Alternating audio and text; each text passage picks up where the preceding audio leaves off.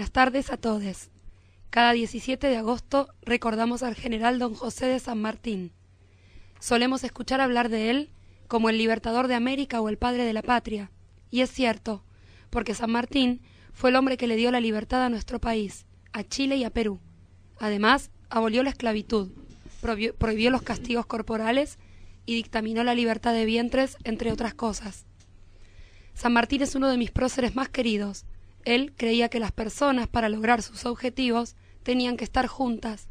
Creía en la libertad en una época en la que existía la esclavitud, una época en la que algunas personas se creían superiores a otras, y en la que otras tantas eran sometidas por el poder político y económico de la época. El mundo que él quería un mundo más justo, y sabía que para lograrlo había que terminar con estos privilegios que tenían unos pocos. Hace un tiempo escuché a nuestro presidente decir que seguramente aquellas personas que lucharon por tener un país libre sintieron angustia por tener que tomar la decisión de separarse de España. Yo me pregunto, ¿qué pensarían San Martín, todos los hombres y todas las mujeres que lucharon por la libertad si escuchasen esas palabras? Muchas personas cruzaron la cordillera de los Andes en muy malas condiciones. Tenían poco abrigo y su calzado no era el adecuado. Seguramente tuvieron miedo, angustias, poemas, contra problemas, contradicciones. Pero claramente el miedo no era fundado por romper vínculos con España, sino por las adversidades a las que se enfrentaban todo el tiempo, como el frío, el hambre o las pérdidas. Un prócer es alguien de carne y hueso a quien la posteridad toma como ejemplo de conducta. Nos parece muy importante tomar el ejemplo de San Martín en cuanto a sus ideales de soberanía, de libertad, de igualdad y de independencia para poder pensar en el presente de nuestro país y así mejorar el futuro, un futuro libre de cadenas que nos aten a intereses extranjeros, en el que podamos ser soberanos de nuestro territorio y también de nuestra economía.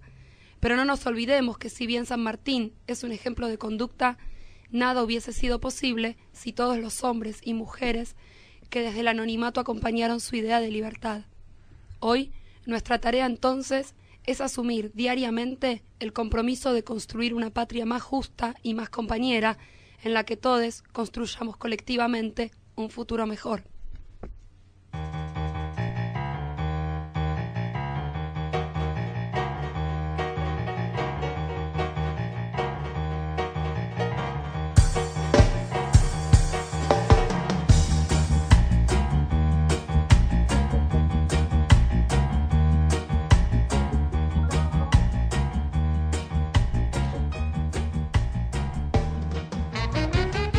Muy, pero muy buenas tardes a todos, a todas, a todes. Programa número 15 de Paso al Frente. PAF, el programa de los maestros y maestras del Distrito 12, de la Ciudad de Buenos Aires y, por qué no, de la República Argentina.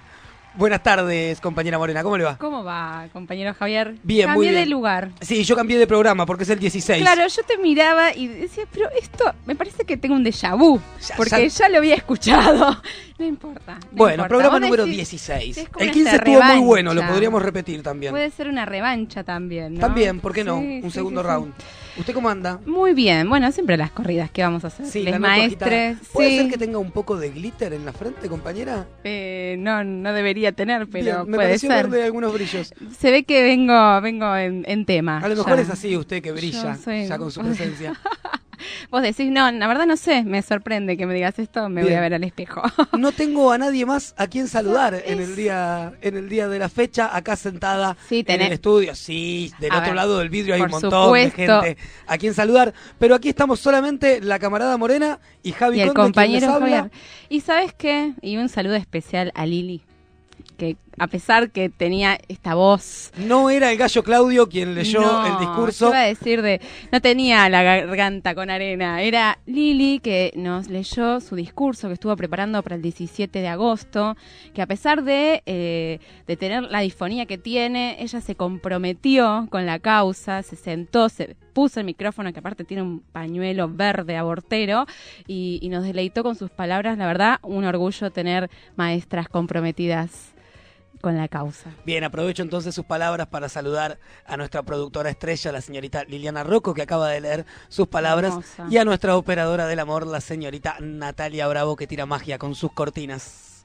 Bien, semana movidita, ¿no es cierto? Muy movida, mucha información ¿Entregaste boletines? Eh, Los entregó el martes a la mañana. Ah, yo entregué primero y quinto. Bien. ¿Vos decís que sigamos entregando boletines? Ay, mirá qué lindo pie que me diste. Ah. Parecía que estaba preparado esto.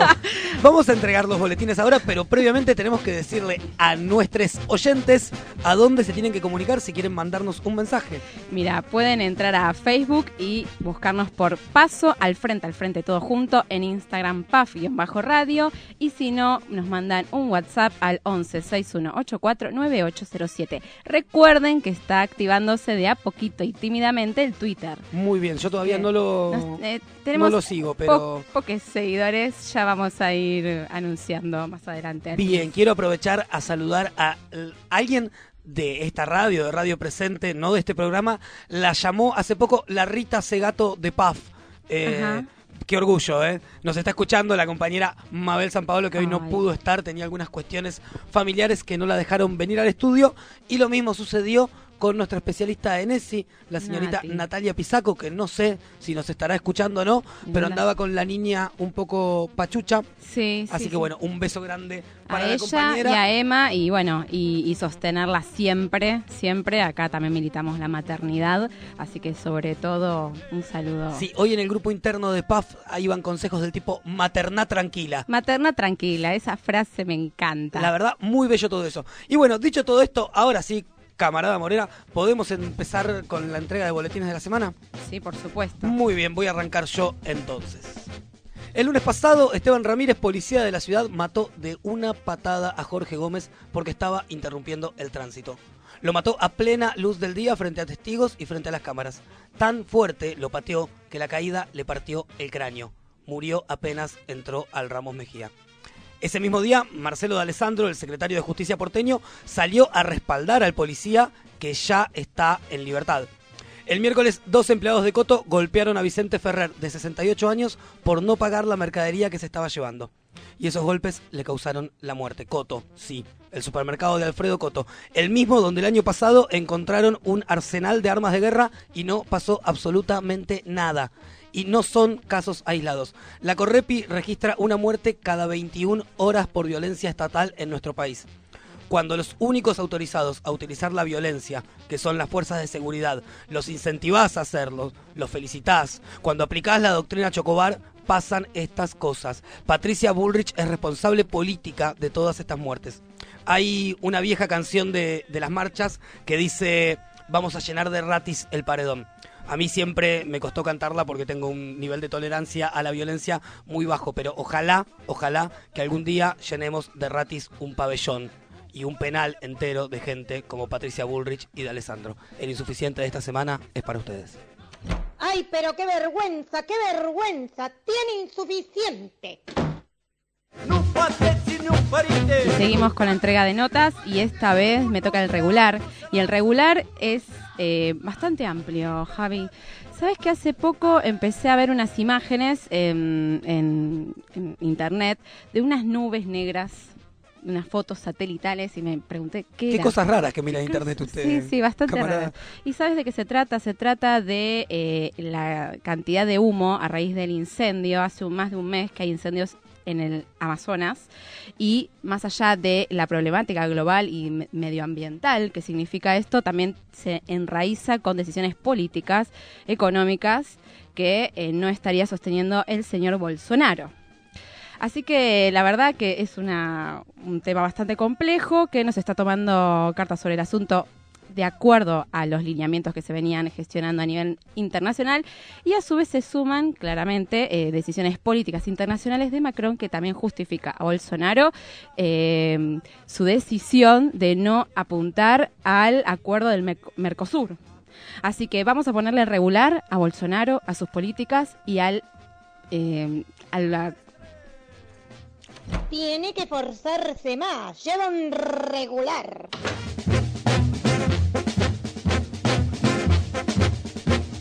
Muy bien, seguimos con esta entrega de notas. Me parece que se cortó la última palabra acá de la camarada Morena. Creo que era el incendio que correspondía el regular. Eh, el otro día llovió un poquito, pero no apagó del todo eh, ese fuego. Eh, bien, sabemos me que... trabe, me trabe. Tranquila, tranquila, compañera. El no, único presidente que, que hoy leí que sí tomó cartas concretas No, es Evo. Evo, que- me, me quedó, me quedó cortada la nota. Se me cortó. Porque se Evo. atragantó un Evo Morales, me- me- digamos. sí, eh, me, me quedó, me quedó un Evo Morales en el ojo y en la conciencia porque es uno de los presidentes comprometidos que tomó eh, las Alquiló dos aviones. alquiló y quiso aportar a la causa y cuidar el medio ambiente. Muy bien por Evo Morales. Entonces voy a entregar yo ahora el bueno de la semana y empezamos a levantar esta entrega de volantines que arrancó tan abajo. El bueno de esta semana empieza en Mar del Plata. La movida fue esta. El concejal cambievista Ajá. de Mar del Plata, Guillermo Volponi, Sí. tuiteó. Ajá. En octubre, jugadores de rugby de muchísimos clubes de todo el país iremos a cuidar las urnas, Ajá. tratando de dar así inicio a la cruzada nacional del rugby contra el fraude. Me imagino un rugby. Hasta acá todo muy gracioso, muy pintoresco, ¿no es cierto? Difícil pensar en los rugby fiscalizando de a uno, la mayoría sabemos que se mueven en bloques de a ocho. Muchos chistes teníamos para hacer, los rugby, asociado a un deporte de elite, cambiemos. Pero ¿qué pasó? Yo iba a hacer un montón de chistes y vino otro grupo de rugby y me cerró la boca. Resulta ser que sacaron un comunicado, otro conjunto de rugby que empezaba diciendo, le garantizamos, Guillermo Volponi, que en octubre seremos miles los rugbyers que fiscalizaremos la esperanza y el fin de este proceso político nefasto. Pero esto no se queda acá porque ese comunicado cerraba con esta poesía. Será paradójico para usted observar cómo millones de argentinos que nunca jugaron todavía nuestro hermoso deporte forman un inmenso scrum que empujará a este gobierno entero para atravesar el ingol y donde se marcará el try penal que signifique el fin de esta pesadilla. Luego vendrá el tercer tiempo, donde nos sentaremos todes, todes a reconstruir un país devastado por ustedes. Bienvenida la grieta en el rugby, bienvenidos los rugbyers compañeros, el bueno de esta semana es para ustedes. ¿Qué quiere que le diga? Lleva un bueno. Otra cosa no le puedo poner. Y sigo yo entregando las notas, me toca entregar el muy bueno y como saben siempre una nota es de carácter internacional. Ya More puso una internacional, voy yo con mi nota internacional y vamos a viajar rápidamente a Ibiza. ¿Por qué? Porque el muy bueno de esta semana es para una noticia que nos llega desde allá y que a mi, entender fue mal interpretada por todo el mundo. Les cuento, el lunes pasado se viralizaron en las redes imágenes de dos hombres que al salir de un casino circularon por la ciudad en una Ferrari deportiva con una mujer totalmente desnuda sobre el capot. Rápidamente fueron identificados y el dueño del auto deberá pagar una multa por poner en riesgo a la mujer y por exceso en el número de pasajeros, ya que la Ferrari deportiva cuenta solamente con dos asientos e iban tres personas. Lógicamente en las redes las críticas llegaron por todos lados, ¿sí? desde machistas, ostentosos y demás, pero yo creo que estuvo mal interpretado. La gente no se dio cuenta de que lo que estaban haciendo era una protesta, un, un happening, digamos, una, una intervención para denunciar las políticas del gobierno argentino, donde claramente no hay lugar para todos, unos pocos se timbean toda la guita, el resto viajamos colgados y nos están dejando en pelotas. Así que el muy bueno de esta semana es para ellos. Pero que si quiere puede, su esfuerzo merece un muy bueno.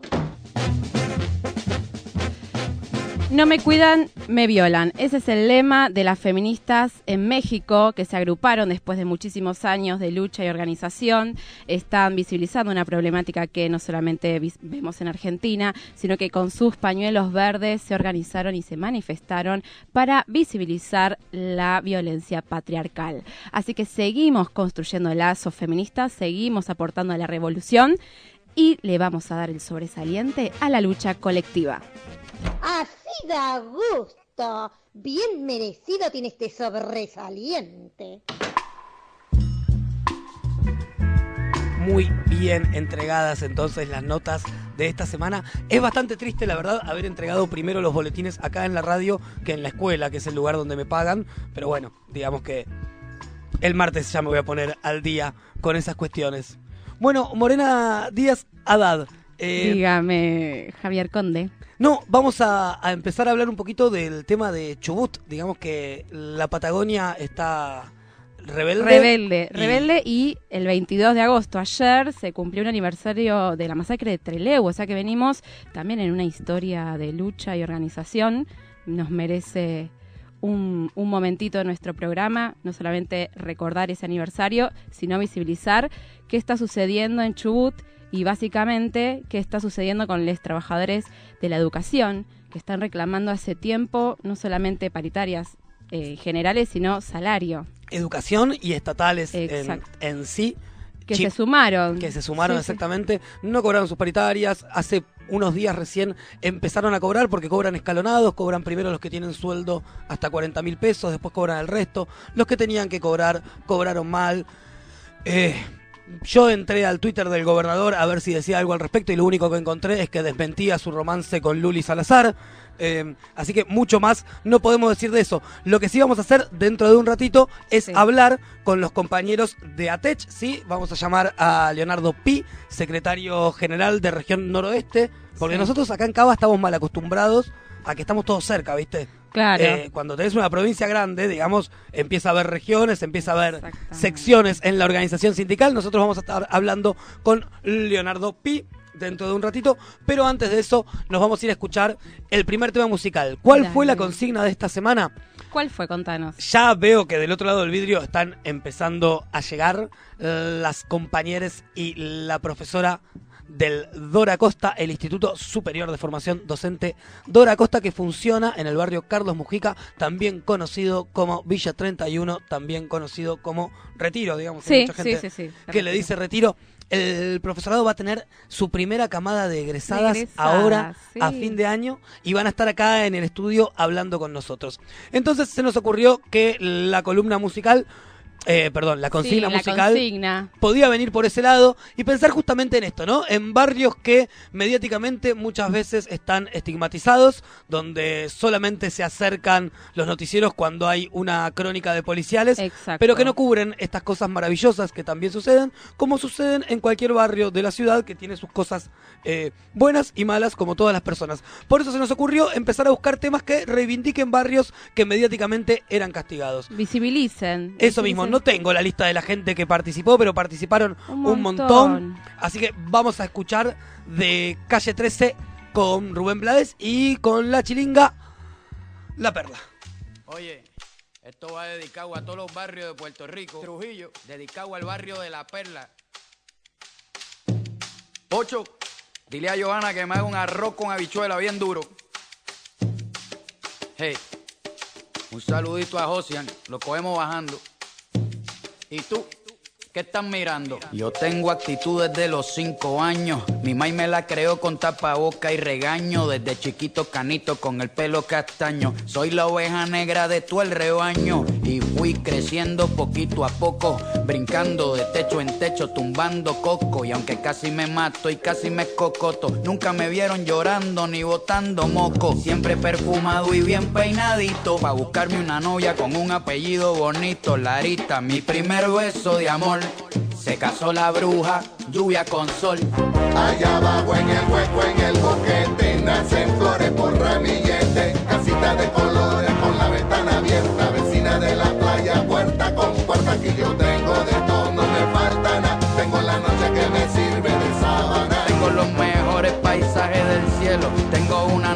repleta de cerveza con hielo. Un arco iris con sabor a piragua. Gente bonita rodeada por agua. Los difuntos pintados en la pared con aerosol. Y los que quedan jugando basquetbol. Un par de gringos que me dañan el paisaje. Vienen tirando fotos desde el aterrizaje. La policía que se tira sin pena rompiendo mi casa para cobrar la quincena. Aquí nació mi maya, hasta mi bisabuela está en mi barrio. Yo soy libre como Mandela. Cuidado con la vieja escuela que no te coja, que te va a meter con chancleta y palos de escoba. Así que no te me ponga majadero, porque yo vengo con apetito de obrero a comerme a cualquiera que venga a robarme lo mío. Yo soy el Napoleón del caserío. Oye, esto se lo dedico a los que trabajan con un sueldo bajito, para darle de comer a sus pollitos. Yo quiero a mi barrio como Tito quiere a Caimito. Yo no lucho por un terreno pavimentado ni por metro metros cuadrados ni por un sueño dorado. Yo lucho por un paisaje Por la sonrisa de mi madre que vale un millón. Lucho por mi abuela meciéndose en su sillón. Lucho por unos pinchos al carbón y por lo bonito que se ve la perla desde un avión. Oye, dile. Allá abajo en el hueco, en el boquete, nacen flores por ramillete, casita de colores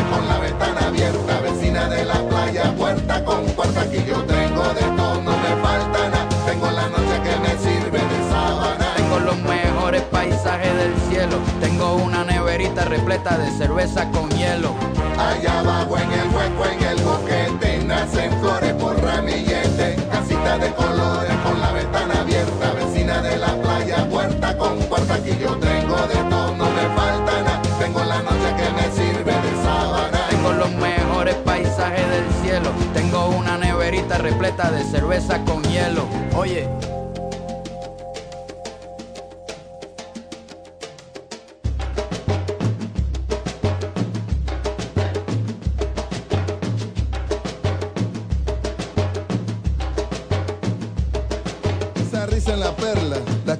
El chorrillo y de Tepito hasta Callao y donde sea que hayan chiquillos creo en barrio con madres que vivieron iguales razones y al final se murieron sin tener vacaciones. Como decía mi abuela, así fue la baraja en casa del pobre, hasta que feto trabaja. Por eso el barrio eterno, también universal y el que se mete con mi barrio, me cae mal. La noche me sirve de Lo que más me gusta del jardín es jugar en el arenero. Lo que más me gusta de trabajar en la escuela pública es eso, que es pública. PAF, Paso al Frente, la voz de la escuela pública en el aire.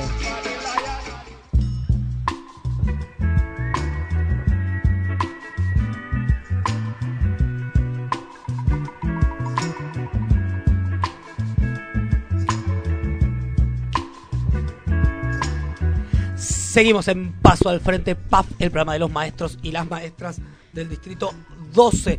Antes de, de hablar con Leonardo, mientras Sí. la productora vuelve a llamar, yo mando saludos a los oyentes que nos están Sí, escuchando. Un, un saludo especial a Mariana Sobrado, que nos está escuchando de vuelta a su casa Muy bien, por radiopresente.org.ar. excelente. Yo aprovecho a saludar a nuestra compañera Nati Inevitable, compañeraza de acá de la radio que nos está escuchando. Sí. Felicita por el tema. Y yo les cuento así, off the record, que el miércoles que viene, en una de esas, le hago una visita al programa para hacer una columnita de música. Y aparte me dicen que nos llega un audio. ¿Es así, operadora? Lo escuchamos. Buenas noches compañeros y compañeras de PAF, Jorge Godoy, secretario de Educación Especial de la UTE. Esta semana hemos visibilizado un conflicto con dos semáforazos, un conflicto que tiene como responsables a Rodríguez Larreta como jefe de gobierno, a la ministra Acuña y a Silvina Varela como directora del área de educación especial. Quieren unificar dos escuelas en un mismo edificio quieren achicar y ajustar en la educación especial. Nosotros les decimos no, nosotros vamos a seguir luchando para que ningún derecho de nuestros pibes y de nuestras pibas sea vulnerado. Muchas gracias por el espacio y a seguir la lucha. Bueno, terrible lo que cuenta Jorge. Una vez más, el gobierno de la reta recortando. Jorge ya es casi parte del staff de este programa. Lo tuvimos acá, manda audios, fanático. Ahora sí estamos en comunicación con Leonardo. Leonardo, ¿nos escuchás? Sí, sí, perfectamente. Perfecto, qué bueno escucharte, Leonardo. Lo primero que te vamos a preguntar es, ¿desde dónde nos estás hablando? Mirá, yo estoy hablando ahora de la localidad de Bolsón, vecina a Lago Pueblo, que es el pueblo donde vivimos y donde estamos en el sindicato de los maestros. Perfecto. Eh, Leonardo, vos sos- de Río Negro. Sí, Sí, perdón, vos sos, le contamos a la gente que nos está escuchando, secretario general de ATECH, región noroeste, ¿no es cierto? sí, tal cual, sí. El ATECH es el sindicato de, de los maestros de la provincia de Chubut y los profesores y las maestras y las, ma- y las profesoras. Este, Bien, Leonardo, Y, a- yo soy de una de las regionales, sí. A nosotros nos importaba mucho tener tu palabra acá en el programa, principalmente porque, como sabrás, acá en la ciudad de Buenos Aires las cosas que pasan fuera de la General Paz, los medios a veces no las cubren demasiado y tenemos que andar buscando información para enterarnos de qué está pasando con los colegas de allá de Chubut. Así que nos parecía que lo más oportuno era que nos los cuentes vos. Sí, eh, bueno, mira, nosotros estamos teniendo una situación compleja de, de no de no de pago de salarios escalonados. Mm, decir que la, la gente está cobrando tarde y mal porque el gobierno está incumplimiento, eh, incumpliendo paritarias de, que se firmaron en marzo. Sí. Y tenemos una situación compleja que tiene que ver con que eh, los salarios se fueron pagando de forma escalonada, depende del ingreso que tenga cada... ¿Qué quiere decir Leonardo Escalonado?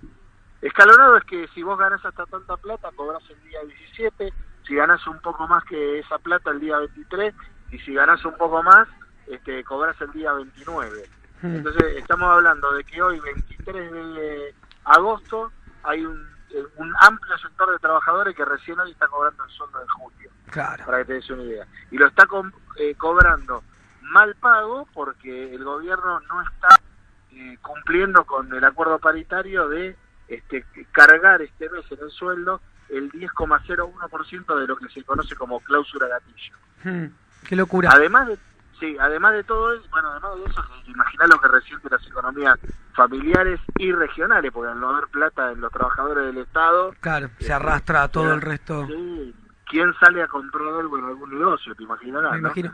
Eh, este, y además de eso, vos tenés una situación de financiamiento total eh, en la provincia que implica, por ejemplo, el no pago de la obra social por parte del Estado y este, el corte de prestaciones de la obra social. Entonces la gente no, no puede O sea que están sin- médicamente.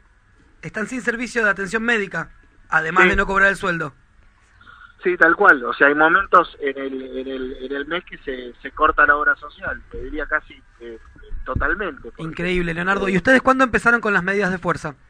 Mira, esta situación venía normal, digamos, o sea, se firmó una paritaria que los compañeros aprobaron a principio de año, Hmm. eh, se venía cumpliendo, no te digo perfectamente con el pago de salarios, no te digo perfectamente, porque a veces hubo algún que otro atraso pequeño, Hmm. pero cuando fue el sueldo de junio, es decir, durante el mes de julio, apareció una situación de descalabro donde se empezó a pagar eh, a pagar el sueldo por sectores, ¿viste? Sí. Eh, por ejemplo, educación cobró el día 14, los jubilados, por ejemplo, cobraron el día 25. Una situación de, de desmadre absoluto que se agravó durante ese mes y que después ya cuando el, el gobierno anunció el pago escalonado de sueldo, este que te, que, que te relato, bueno, este, nosotros fuimos a, a paro eh, como progresivo, es decir, empezamos con un paro de, de 48 para que se resistiera, después uno de 72 y la- el- este lunes vamos a entrar en la tercera semana de paro eh, semanal, es decir, por toda la semana.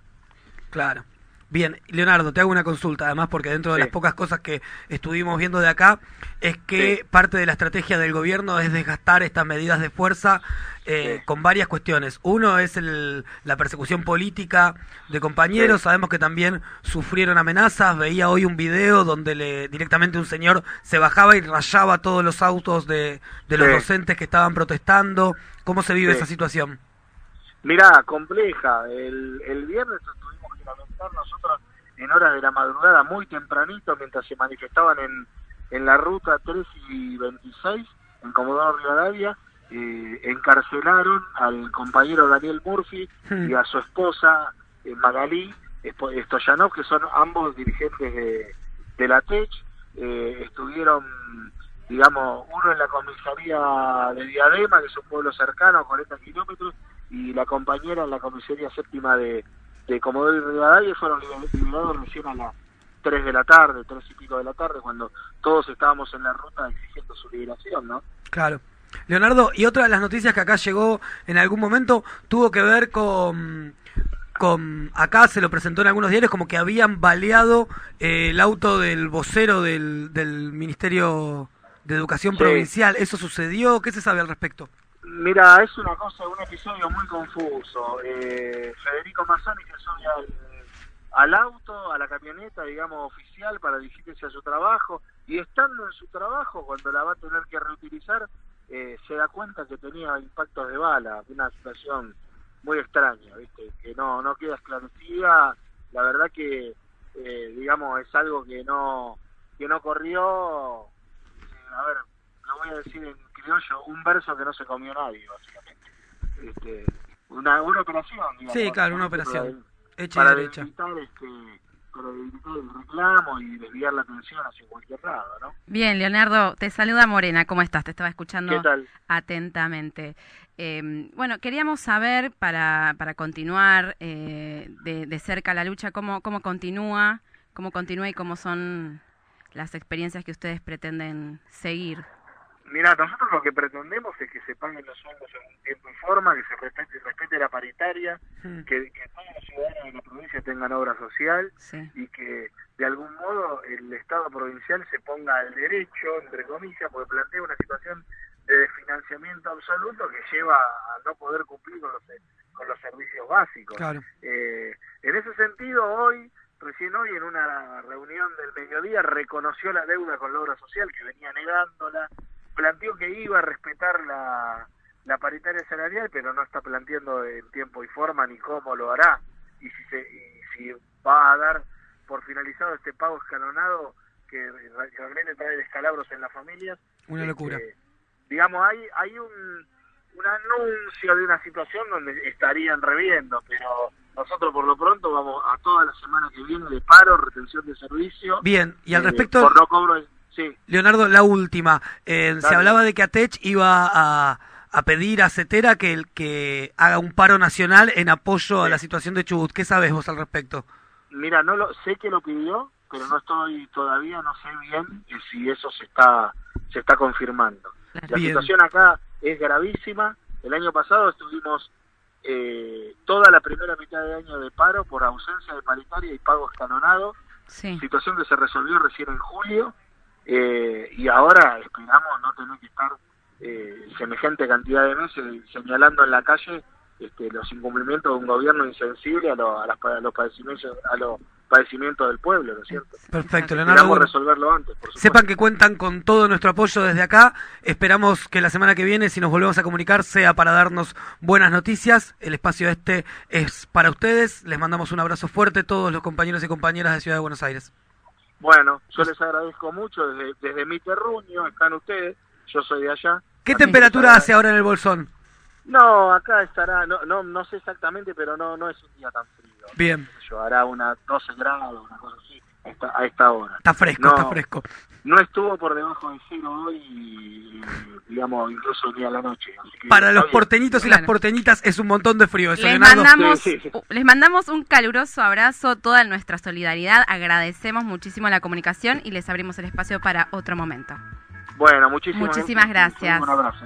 Muy Adiós. bien, vamos a escuchar entonces un temita, así invitamos a las compañeras del Dorita a que se sienten acá con nosotros.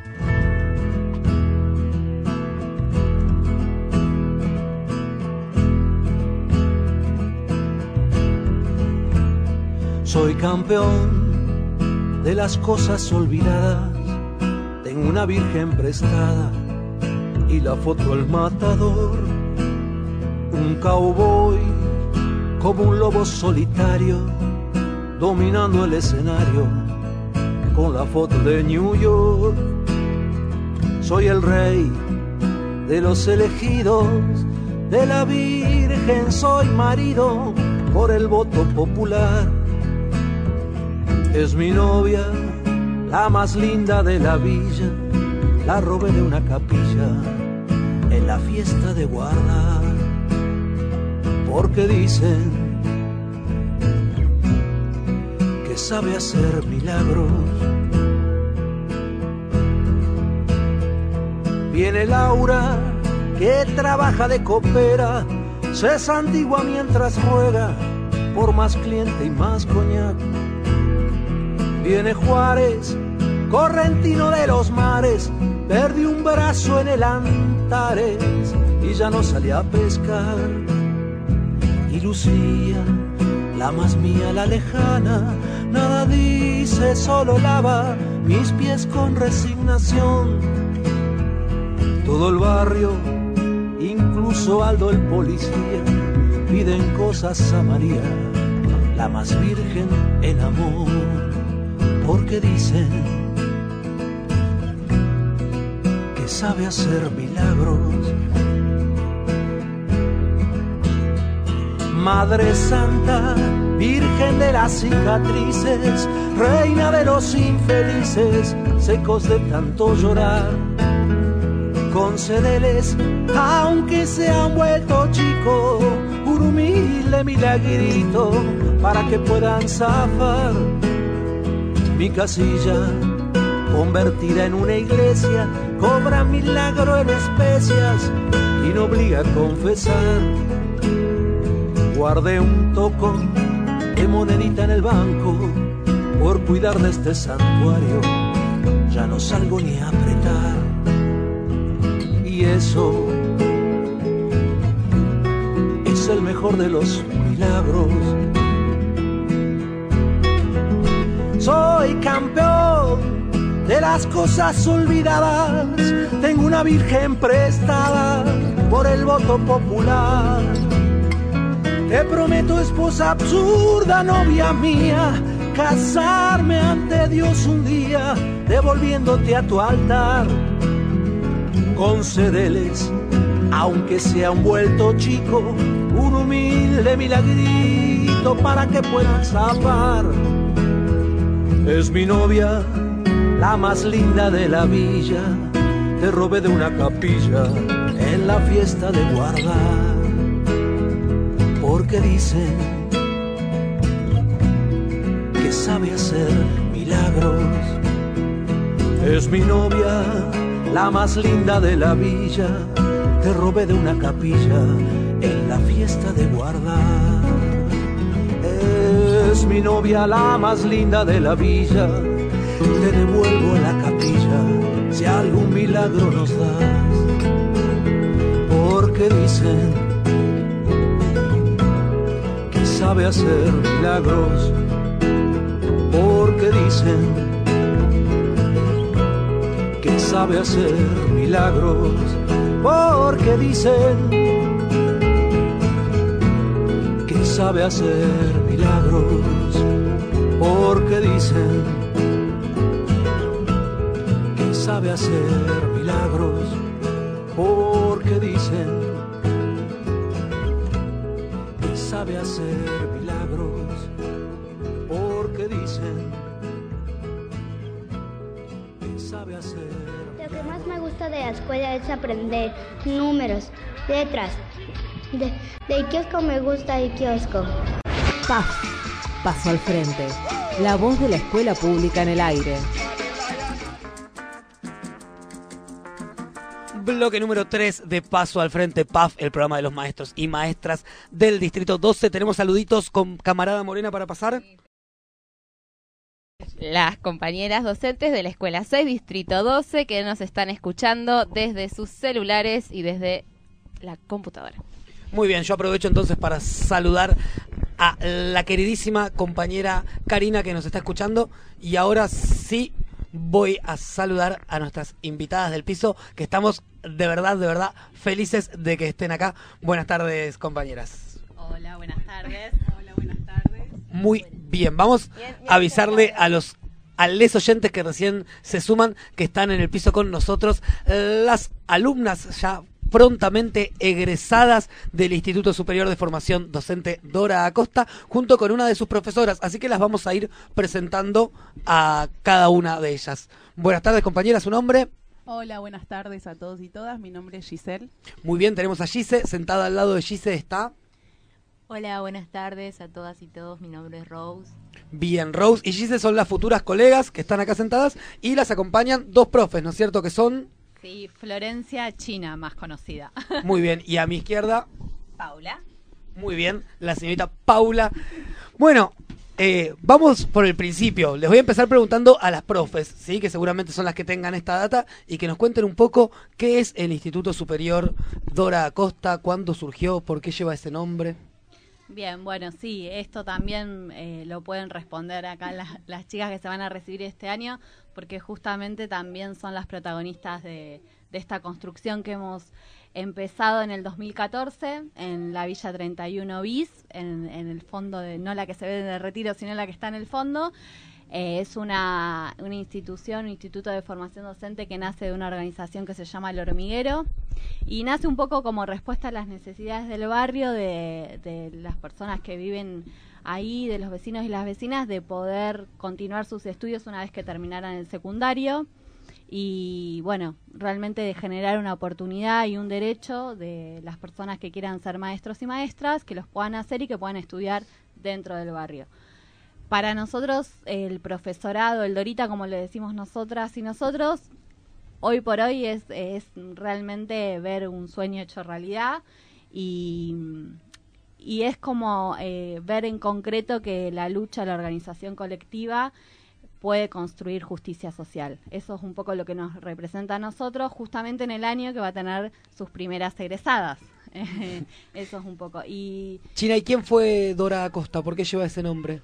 Dora Acosta acá un poco la Gise fue la que la que la trajo a Dora un poco a nuestra historia también. Fue una maestra que trabajaba en, en una escuela del barrio y que está desaparecida, eh, que desapareció en la última dictadura militar. Y bueno, nosotros teníamos un poco la certeza de que queríamos que nuestra institución tenga el nombre de una mujer, Bien. que la mayoría de, de, de las maestras son mujeres y que por lo general el reconocimiento en nombres y eh, eh, libros nombres y- de varones. son nombres de varones entonces nosotros teníamos como como la necesidad de que fuera una mujer y que representara eso que para nosotros también representa eh, el Dora Costa que es un poco torcer los destinos de, de las mujeres en esta sociedad salir de la vida privada meterse en la vida pública y luchar también por, por una trayectoria de vida distinta eh, que es el de, el de trabajar, el de ser maestra y, y todo lo que eso representa. Pero acá seguramente Gise, no sé si querés Sí, agregar algo Gise, de eso. En realidad, vos vas a egresar ahora a fin de año, ¿no es cierto? Sí, ahora a fin de año junto con otras siete compañeras más Sí. em, vamos a hacer la, la primer camada de, de maestras que se reciben en el primer profesorado que se formó en el barrio. Y bueno, y contanos cómo llegaste vos al, al profesorado. Yo incluso, el, como dijo acá la compañera china, está en el fondo ubicado, yo vivo del otro lado del barrio y mm, una amiga me dijo que se iba a, ver, iba a abrir un profesorado adentro del barrio y yo no le creí, Claro. pensé que era una... No le creía, le, ¿cómo se va a abrir? Le decía acá, Ale, por favor, se va a abrir un profesorado, vos estás loca. No, se va a abrir, se va a abrir. Caí un día y no me olvido más. Eh, abrí la puerta y era todo muy precario. y claro. Y me asusté al Los inicios. principio. Me asusté al principio y después de la primer clase, la segunda no quería volver. Como que me parecía que estaban todos re locos. Siempre lo digo, cuento lo mismo, pero es la verdad. Porque uno tal vez está acostumbrada, digamos, a ir a un profesorado, a una institución donde tenés tu banco, tu silla, tenés un docente que está parado enfrente tuyo, un pizarrón. Y esto no era nada de lo que por ahí yo venía de chica transitando. Entonces me asustó un poco. Después, obviamente, el miedo se me fue y no lo convertí a ese miedo en amor y lucha, digo yo, porque desde ahí no me fui más. eh, me siento súper, súper identificada por el profesorado. Por suerte, es un profesorado que crece día a día. Y, ¿Y vos, ya sabías que querías ser maestra o decidiste que querías ser maestra cuando conociste el profesorado? Eh, yo ya había empezado a estudiar en otro profesorado que está en el, en- por fuera del barrio y por cuestiones de salud y económicas no pude retomar. Entonces, eh, siempre como que tenía ganas de ser docente, eh, pero no, no podía terminarlo, digamos, por una cuestión Sí. económica más que nada. Entonces, eh, ahí me surgió la oportunidad y la verdad que es lo que yo digo, el Dora Costa me está cumpliendo el sueño. Qué lindo. Mm. ¿Y vos, Rose, cómo, cómo llegaste al Dora Costa? Podés elegir micrófono, estás a mitad de camino de los dos. Eh, bueno, llegué al, ba- al profesorado por unos afiches que habían prendido en- por una parte del barrio. Yo sí vivo cerca del profesorado, ¿Cerca cuánto es? cerca a tres cuadras. Bien. Cerca a tres cuadras del profesorado y lo vi, como dije, en los afiches que estaban por ahí eh, pegados. Me llamaba un poco la atención de qué se trataba, porque decía popular. Eh, me animé un día a ir. eh, yo en mi caso no soy de acá, soy boliviana. Eh, hace 14 años que iba acá y había terminado la secundaria en Bolivia. Bien. Entonces lo primero que planteé, siempre lo cuento también, que cuando llegué al profesorado y me atendió justo acá la compañera Florencia, que yo no tenía los papeles legalizados y ya había probado en otras carreras que no tenían nada que ver con la educación y como que mm, llegaba a cierto momento y me, me echaban dire- Claro. directamente porque no tenía los documentos. Y cuando llegué al profesorado, lo primero que le planteé acá a la china era que no, que yo no tenía los papeles y no sé si iba, ese iba a ser un impedimento para que yo pudiera continuar la carrera y me dijeron que no. Entonces empecé a ir como con un poco más de interés. Por ahí no tenían mucha idea de lo que significaba el- un profesorado popular, pero con el transcurso de los días fui conociendo a las compañeras, esto de la relación que había muy diferente a lo que es eh, un, un profesorado en otros lados o cualquier otra institución pública, digamos. No existían los profes, éramos todos compañeros y compañeras. Y bueno, en un momento me quedé y pensé que ese era el lugar, el, el lugar para cambiar la realidad de, de muchos chicos y chicas de nuestro barrio. Para hacernos una imagen, eh, para quienes transitamos estas instituciones estereotipadas, ¿qué significa ese profesorado popular? ¿Cuál es la dinámica que tiene, horarios? ¿Cómo es la cursada? ¿Cómo, cómo se organiza?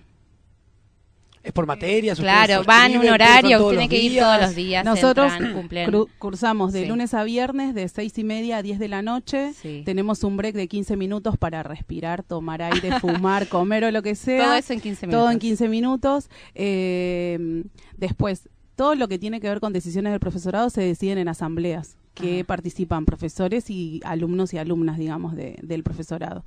Tenemos obviamente la, la autoridad como en otro profesorado, pero en el, en el sentido de una rectora, una secretaria, que son las que se encargan de la parte administrativa, y después todo lo que tiene que ver con otras cosas que, que del profesorado se hacen asambleas. Eh, no sé, el- lo del break también se hizo una asamblea para saber si queríamos tener un break o no, y bueno, y se decidió ahí. El nombre del profesorado también se decidió en una asamblea. Eh, los horarios de entrada, de salida, de cuánto, bueno, todo eso se decide en asamblea, así que nos manejamos muy diferente a lo que es un profesorado convencional del que estamos acostumbradas tal vez. Y Ahí China, quieren agregar. Sí, para las Sí. profes. ¿Vos trabajaste en otros profesorados? Eh, no, profesorados no, en nivel secundario, En digamos, secundario. en nivel medio, pero profesorados no.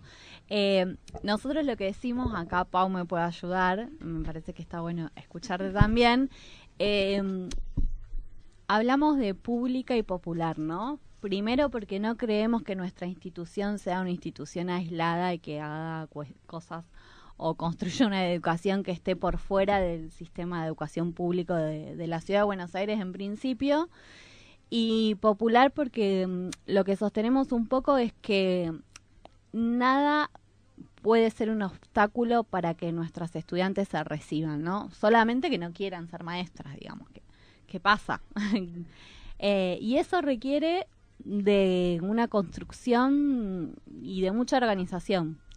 Eh, si hay estudiantes que dejan llamar porque dejaron, ahí las, las compañeras de curso tienen un rol fundamental también.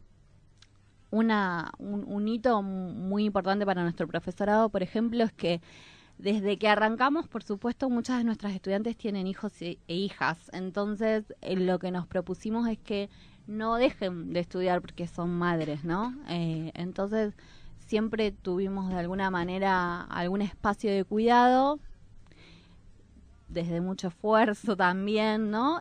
Y este año para nosotros es muy importante también porque firmamos un convenio con Sueños Bajitos, que es un jardín que está cerca del profesorado, eh, un convenio y ahí tenemos el espacio de cuidado de niños y niñas de, de las mamás que, va- que van a cursar y tenemos una maestra de nivel inicial que está a cargo de, de- de los chicos y de las chicas, un auxiliar. Bueno, eso requiere de mucha organización y permite realmente construir lo que en definitiva también eh, tenemos como objetivo, que es una, un aprendizaje de calidad, ¿no? No. En Sí, ese- creo que en ese sentido es como la- una de las fortalezas, no la fortaleza porque son muchas las fortalezas del profesorado, pero esta construcción que entendemos que más allá de la currícula, que la currícula es la misma que en los otros profesorados, cursan las mismas materias, las chicas, los chicos, o sea, todos quienes están transitando el profe tienen las mismas materias que los otros profesorados, pero creemos que el acompañamiento, esto que decía Rose, bueno, llego con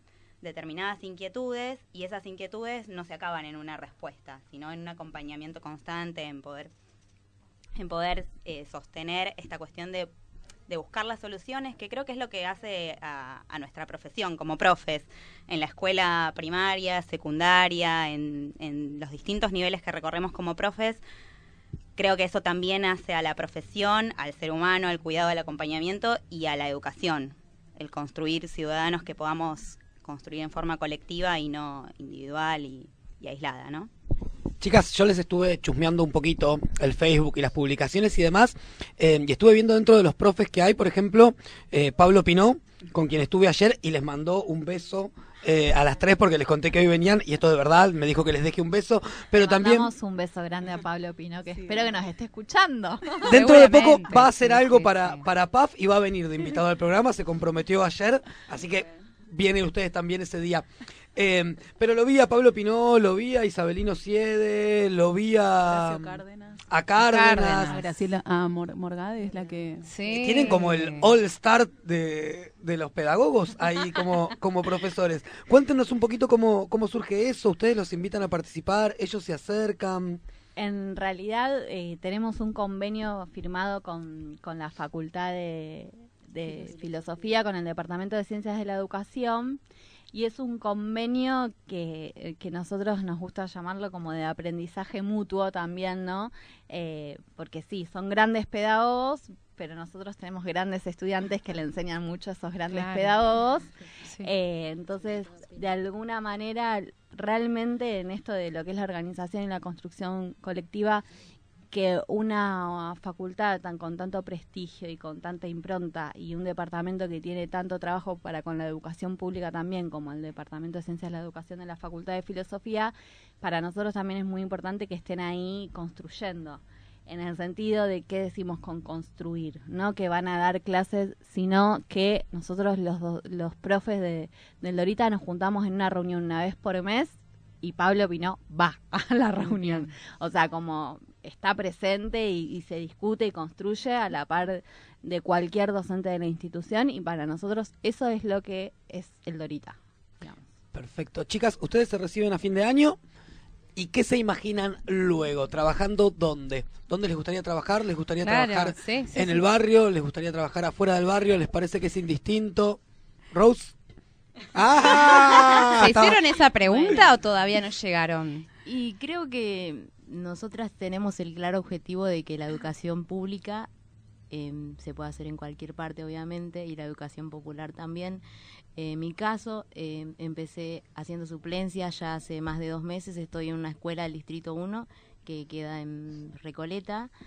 Y bueno, creo que em, estoy confiada en que en cualquier escuela donde vamos eh, a impartir la educación pública y de calidad, a nosotras ya nos, nos llena de orgullo venir del barrio.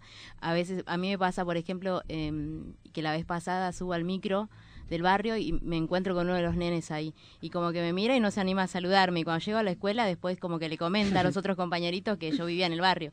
Y después otra nena me dice señor vos vivís en, el, en, la, en la villa y le digo sí yo vivo en la villa vivo en la 31 viste como esas cosas que por ahí también empezar como a los pibes que ellos sepan que no por vivir en el barrio eh, en el barrio puede haber un profesorado puede haber una escuela como en cualquier otro barrio de, eh, de capital, digamos, eh, empezar a concientizar también eh, es un poco, así que nada. A Gise, no sé. Sí, Gise- Gise, Gise está- te ya ve- veo emocionada con Siempre esto, nos soy estamos yo la que lloro, pero ahora es todos. mi compañera la que está No, emocionada. Sí, contanos, Giselle. No, ¿cuál me emociona escuchar a la compañera. Eh, arrancamos juntas y vamos a terminar junto con otras compañeras juntas también. Y siempre hablamos, a mí me pasa que es otra etapa de mi vida, digamos, nos, nos formamos y ahora nos toca como todo eso volcarlo en una escuela que si nosotros decíamos tener una escuela pública, que es lo que siempre anhelamos, la verdad. Y también trabajar en el barrio, ¿por qué no? O sea, formar ahí nuestra propia escuela, no sé, es una utopía tal vez, pero es algo que nosotros, eh, digamos, el hormiguero en sí nos ha enseñado que soñar, digamos, no cuesta nada y que se puede cumplir. Ellos soñaron con un profesorado en el barrio y cumplirle el sueño a otras personas del barrio y lo están haciendo. Entonces me parece que eh, lo que más queremos es recibirnos y bueno y, y trabajar de esto. Y si es en el barrio, mejor. ¿Y en formación docente, en el Dorita como profes? ¿Por qué no? Eh, eso, nos, han, nos han preguntado y yo tengo mucho miedo todavía, pero no lo sé, no sabemos. Han acompañado los cursos de ingreso de sus Qué bien. compañeros de Sí. primer año Sí, sí, hemos, como hemos formadoras, como coformadoras. Sí, sí, también estar ahí acompañando a los profes y acompañando a los futuros, a los que recién ingresan para que, que no se asusten, digamos, que, que, se, que traten de, de relajarse un poco, que no es como cualquier otro profesorado convencional tal vez, y que van a estar súper acompañados y acompañadas, eso es lo importante. Che, son un orgullo. Un orgullo de colegas. Hermoso Eh, tener eh, compañeras dentro del sistema de escuelas públicas, acá con acompañándonos, escuchando las trayectorias. Cada persona tiene una trayectoria distinta y está bueno esa, ge- generar esa construcción colectiva. Eh, La semana pasada hablábamos de, de la reflexión de la pedagogía y quería preguntarles para, para cerrar cuál es el- la necesidad que tiene el sistema público que, que van viendo desde la experiencia de, de la formación, ¿no? A, par- a partir de estos años que se fueron formando, ¿qué piensan que de manera inmediata se puede introducir en el sistema de formación de docentes? Eh, a ver, para mí, teniendo en cuenta una pregunta muy profunda para la emoción que estamos, pero Pero quiero lágrimas. No, No, sí, eh, no, desde la experiencia que tenemos nosotros para el Dorita es, es mucho el aprendizaje que tenemos y creemos que tenemos mucho para aportarle también al sistema público.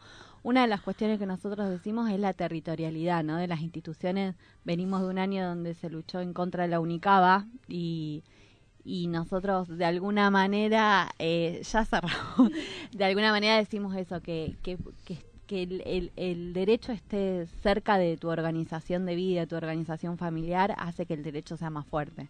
Entonces, la territorialidad de los institutos de formación docente es una de las cuestiones que me parece que hay que fortalecer para fortalecer la educación pública. Muy bien, acá la productora, que es productora de este programa y es profesora del Dorita, nos está retando a todos, digamos, nos reta a nosotros que somos sus producidos, a ustedes que son sus alumnas, No, nos dice que que, tenemos que cerrar, que nos viene- quedamos... vienen que indeseables. están los indeseables somos parte ahí de una afuera grilla y, y esperándonos. Vamos a cerrar. Eh, yo lo único que les digo es, nos dejan ir a cubrir el acto de, de graduación. Ay, nos de encantaría. Desde, desde ya invitamos a todos y todas las que quieran ir a la primer eh, acto de, de egreso, de las primeras egresadas ahí al profesorado.